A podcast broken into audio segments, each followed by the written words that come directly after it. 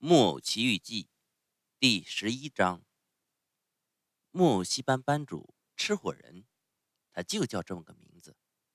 看样子是个可怕的人，那是没话说的。特别是他那把黑色大胡子，像围裙似的盖住他整个胸口和整整两条腿。可他到底不是个坏人。事实上，他一看见可怜的匹诺乔。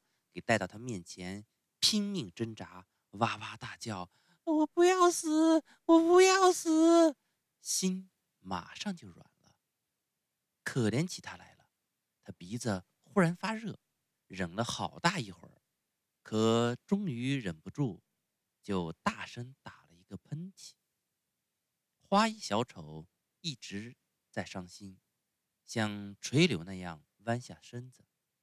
可以听见打喷嚏，马上喜容满面，向匹诺乔弯过身来，轻轻跟他咬耳朵说：“哎，好消息，兄弟，班主打喷嚏了，那表示他已经感动，在可怜你。如今你有救了。因为要知道，有许多人一同情什么人，或者是哭，或者至少是假装插眼睛。”可吃火人不同，他真的感动了就要打喷嚏，这也是一种表示他心软的方式。打过喷嚏以后，木偶班班主还是装出很凶的样子，对匹诺乔叫道：“别哭了，你哇哇叫，叫我肚子里难受极了，叫我觉得绞痛，呃，几乎几乎呃去呃去，哎，又打了两。”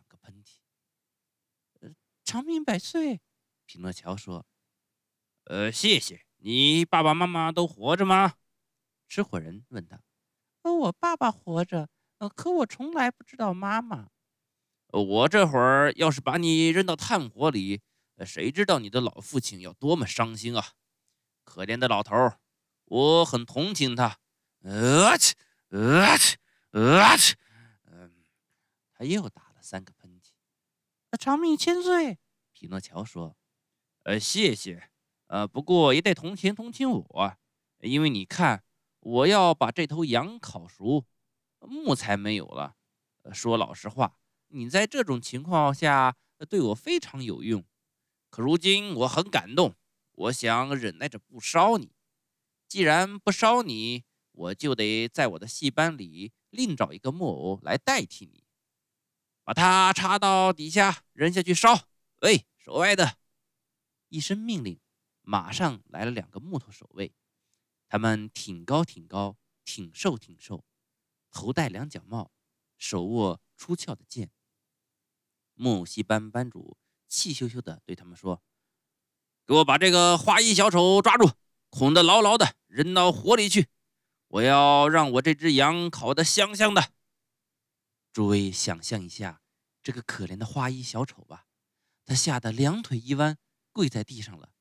匹诺乔看见这种凄惨场面，就扑到班主脚下，嚎啕大哭，泪水把他那大胡子也给弄湿了，开始哀求他说：“可怜可怜吧，吃火人先生。”这里没有先生。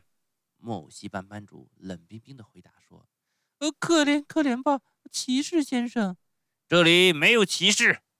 呃，可怜可怜吧，爵士先生，这里没有爵士。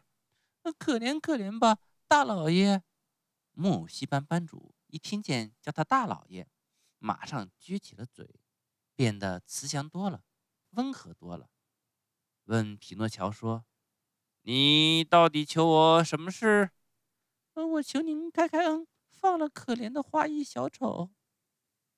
这可开不得恩。我不烧你就得烧他，因为我要把我这只羊烤得香香的。那么，匹诺乔大叫一声，站了起来，扔掉头上的面包心帽子。那么，我知道我该怎么做了。来吧，守卫先生们，把我捆起来扔到火里去。不行，让可怜的花衣小丑，我真正的朋友，替我去死是不公道的。这番话说得叮当响亮，声调。豪迈激昂，在场的木偶听了没有不哭的，连两个守卫虽然是木头做的，也哭得像吃奶的羊羔。吃火人起先一点不动心，冷得像块冰，可后来慢慢的、慢慢的也开始感动了，又打喷嚏了。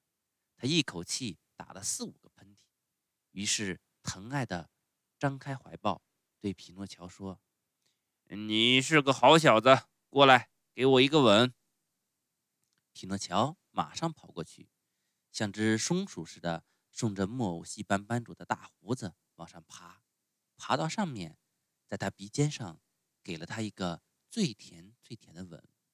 那么您开恩了，可怜的。花衣小丑问道，声音细的好不容易才听见。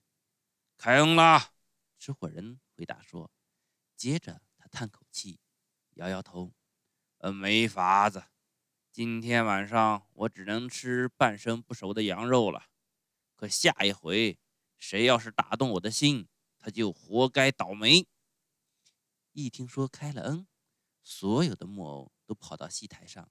像开盛大晚会那样，点亮了所有的灯和烛台，开始又跳舞又唱歌。他们就这样一直跳啊舞啊的，直到大天。